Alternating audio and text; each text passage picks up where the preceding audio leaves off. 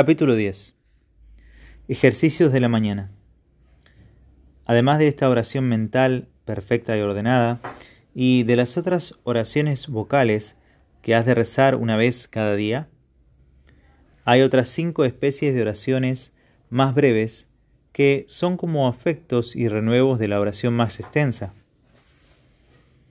entre las cuales la primera es la de la mañana, que sirve como de preparación general para todas las obras del día y se ha de hacer de este modo. Primero, da gracias a Dios y adórale con humildad por la gracia que te ha hecho de haberte conservado la noche anterior, y si acaso en ella has cometido alguna culpa, le pedirás perdón. Segundo, considera que el día presente se te ha dado para que en él ganes el día entero que ha de venir y por tanto haz firme propósito de emplearle bien con este objetivo. Tercero, recapacita qué negocios, comunicaciones y ocasiones de servir a Dios pueden sobrevenirte, en los cuales ofenderle por ira, por vanidad o por cualquier otro desorden. Prepárate con santa resolución para emplear bien los medios que se te ofrezcan de servir a Dios y adelantar en la devoción, y por el contrario, apercíbete cuidadosamente para evitar combatir y vencer todo lo que se oponga a tu santa perdón, todo lo que se oponga a tu salud espiritual y a la gloria de Dios. Pero no basta hacer una resolución.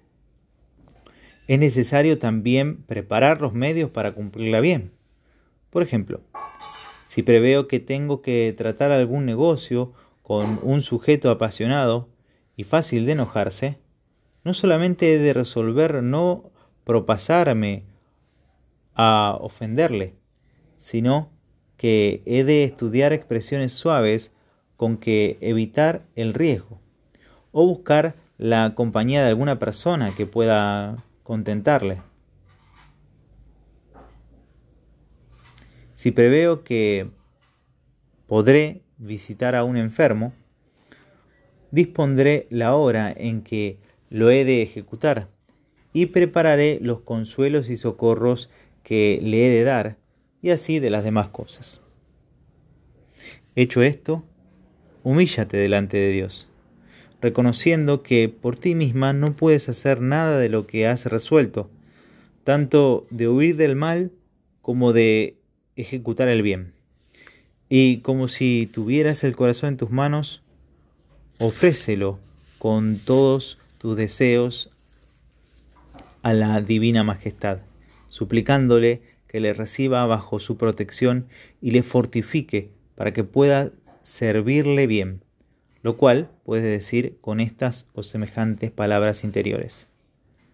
Ved, Señor, este pobre y miserable corazón, que por vuestra bondad ha concebido muchos buenos deseos, pero ay, que es flaco y miserable para ejecutar el bien que desea, si vos no le dais vuestra celestial bendición. Con esta intención os la pido, Padre de misericordia, por los méritos de la pasión de vuestro Hijo, a cuya honra consagro este día y el resto de mi vida. Invoca también a Nuestra Señora, a tu ángel de la guarda y a los santos, para que te ayuden con su asistencia. Pero todos estos afectos, todos estos actos espirituales, se han de hacer con brevedad y viveza antes de salir del aposento, si se puede, para que por medio de este ejercicio todas cuantas obras hagas en el día estén vivificadas con la bendición de Dios. Y así te lo encargo, Filotea, que jamás los omitas.